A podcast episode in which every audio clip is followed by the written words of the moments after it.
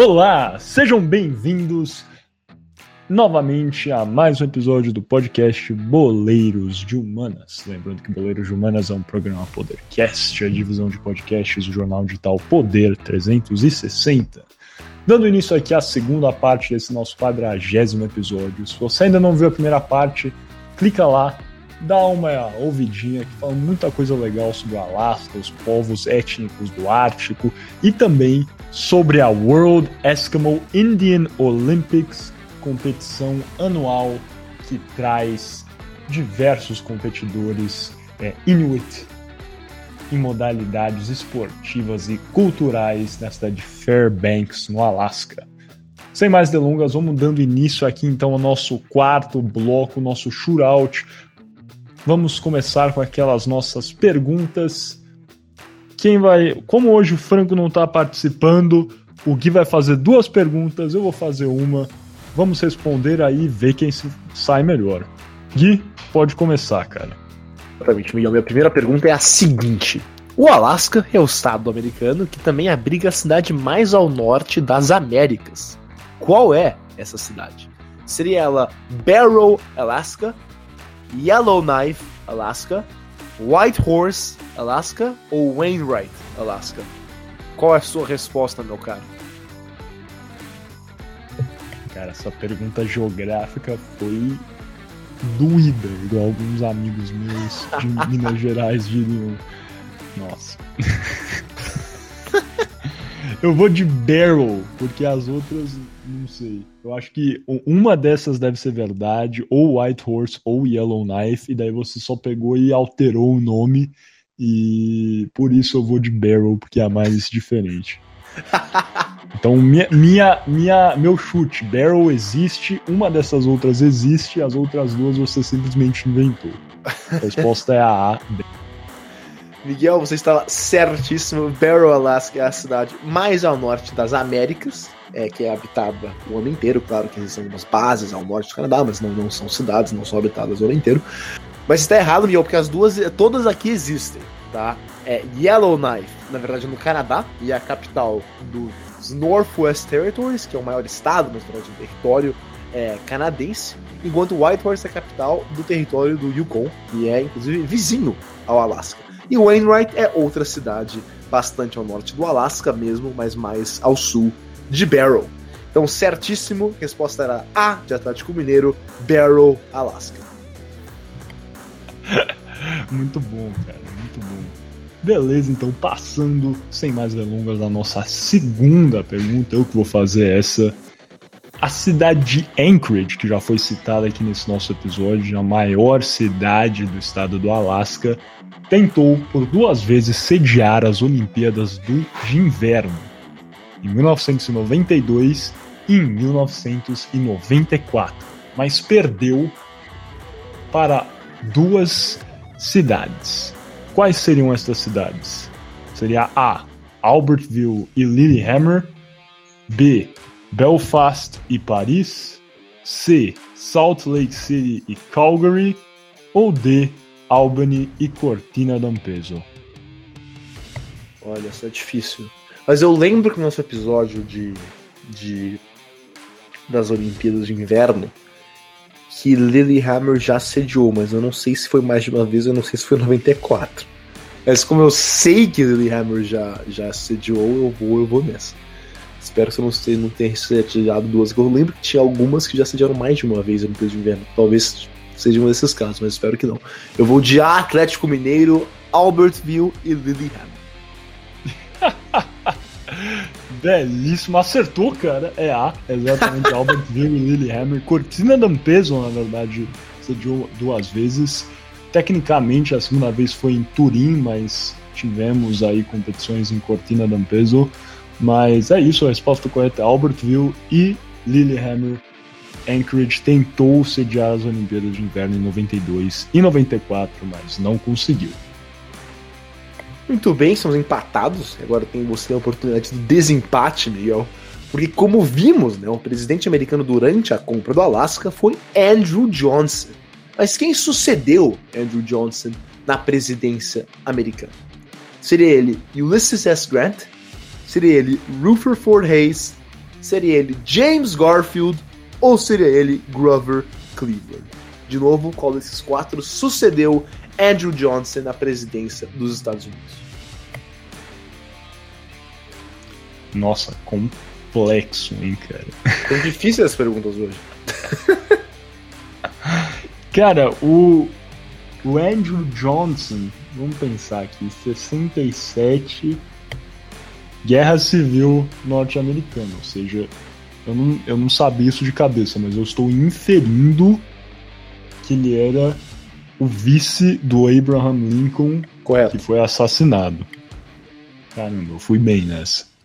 Obrigado. Eu falei então, se, se, isso tá, se isso tá certo, perfeito, cara. A resposta seria A, de Atlético Mineiro e Ulysses S. Grant, que foi o general das tropas da União durante a Guerra Civil Norte-Americana.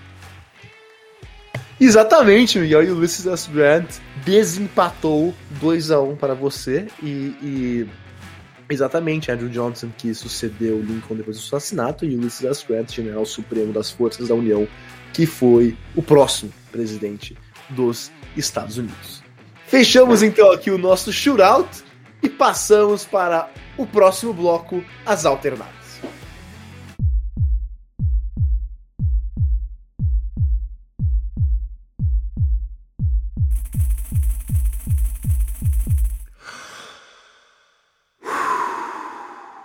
Muito bem, começando agora nossas alternadas. Lembrando que você está ouvindo o podcast Boleiros de Humanas, o programa Podercast, a divisão de podcasts do Jornal Digital Boleiros 360. E sim, hoje eu farei a pergunta. Isso é algo realmente diferente.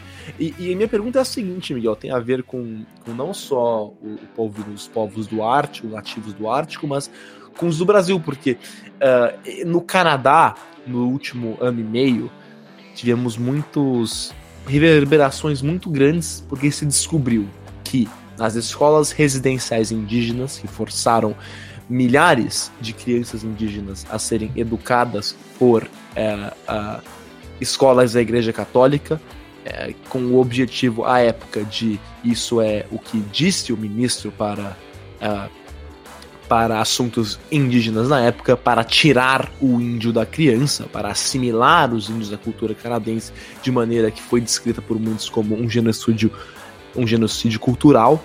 Já, já se sabia que havia bastante abuso às crianças nos colégios, elas eram muito maltratadas, mas é, durante o, o verão de 2021 foram descobertas novas tecnologias valas comuns em várias, é, perto de várias dessas escolas residenciais, com centenas de cadáveres de crianças que foram mortas durante esse sistema do governo federal canadense.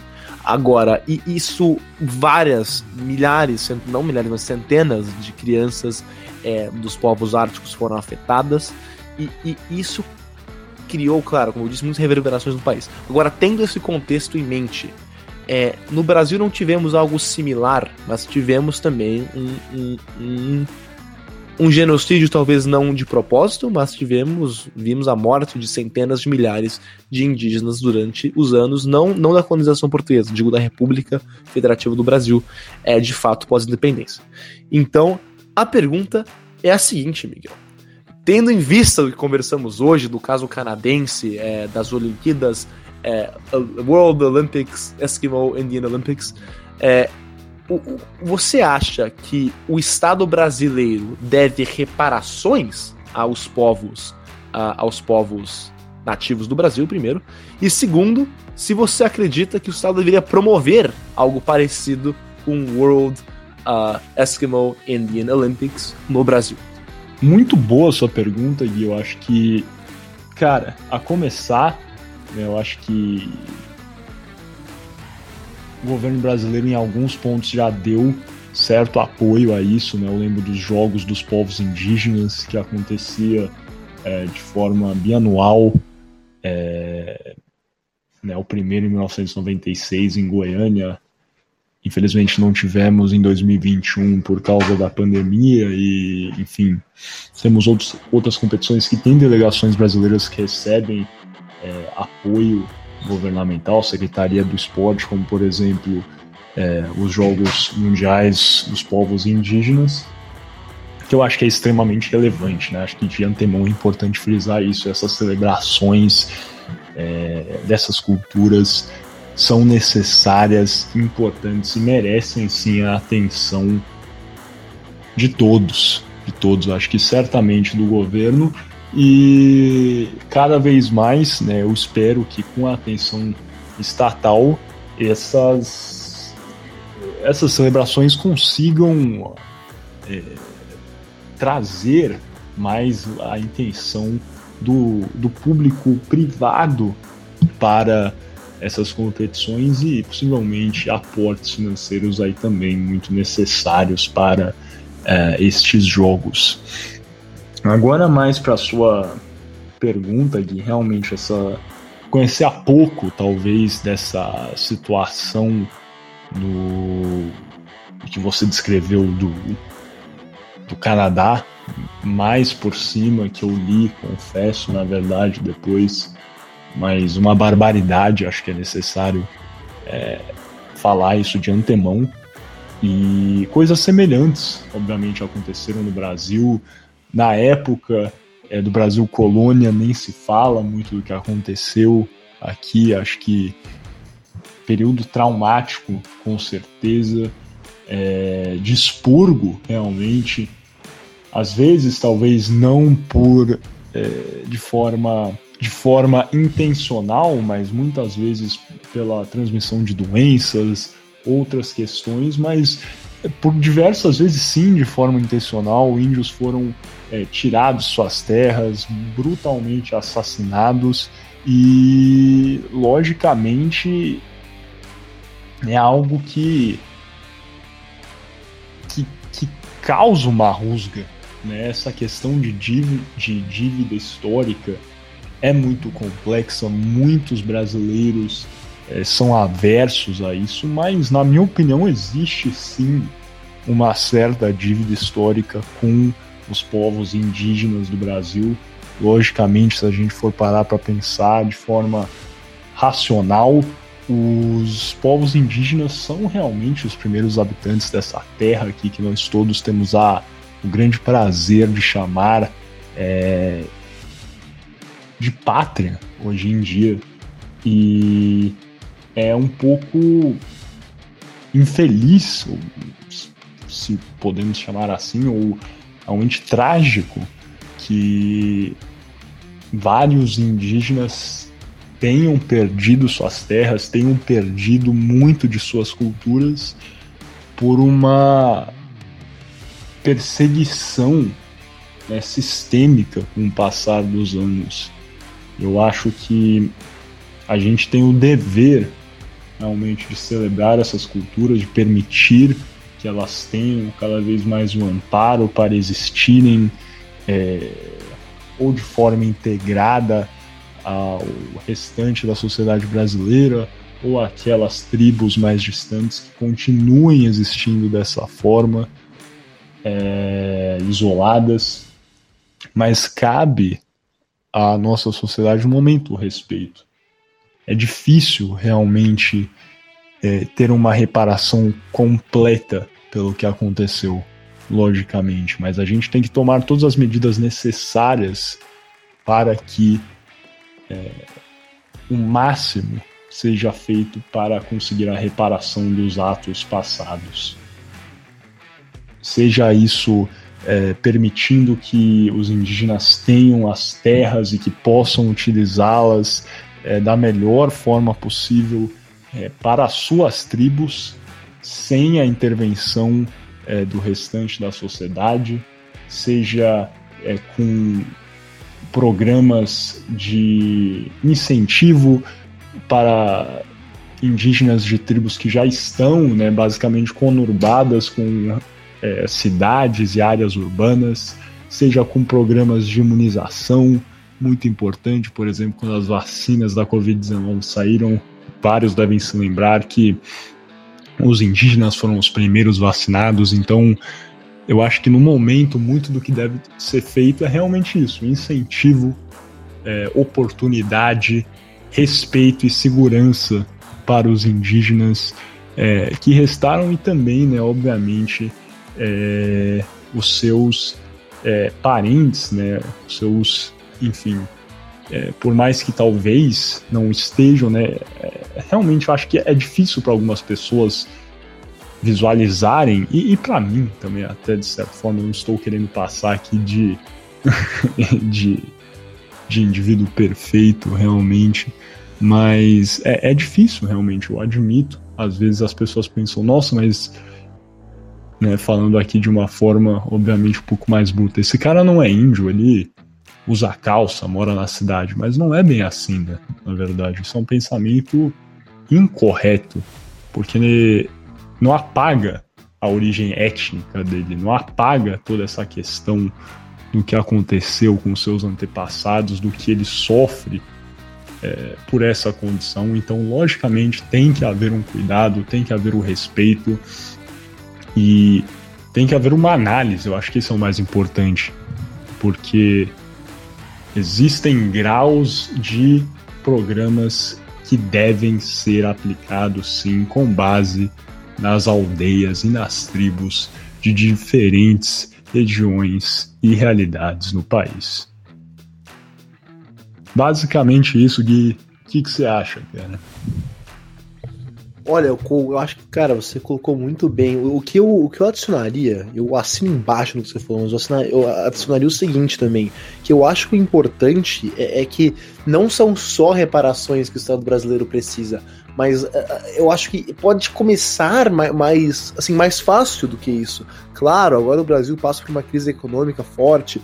Claro, desviar verba para reparações históricas agora seria difícil, mas tem coisas que são praticamente gratuitas que podemos fazer. Você já mencionou respeito o, o, o, e, dar a esses povos a liberdade de viver, e é isso.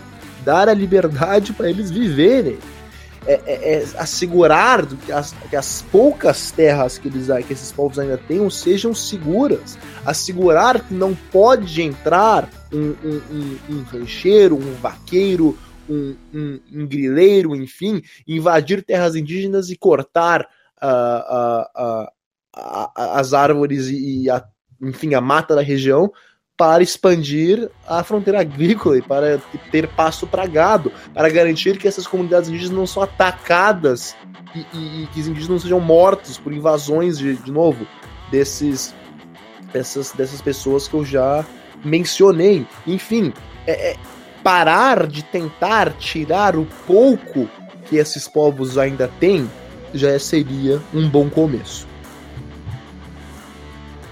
Acho que é isso mesmo, Gui. Concordo com o seu racional. É...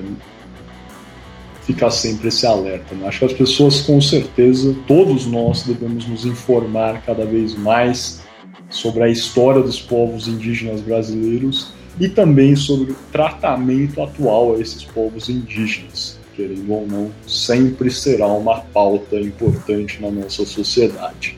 Cada vez mais, eu diria. Né? com o passar dos anos e com o crescimento de outras indústrias que sim são muito necessárias para o nosso país e a nossa economia, mas que uh, podem ter um efeito negativo sobre a vivência diária desses povos tão importantes para a nossa cultura. Sem mais delongas, então acho que vamos fechar esse nosso quadragésimo episódio aqui do podcast Boleiros de Humanas. Muito obrigado por ouvir até aqui. É, fica aqui sempre a nossa ressalva. A gente fez isso aqui em uma hora para vocês terem uma ideia geral é, e também sobre é, o World Eskimo Indian Olympics, essa celebração tão importante dos povos Inuit que acontece na cidade de Fairbanks, no Alasca.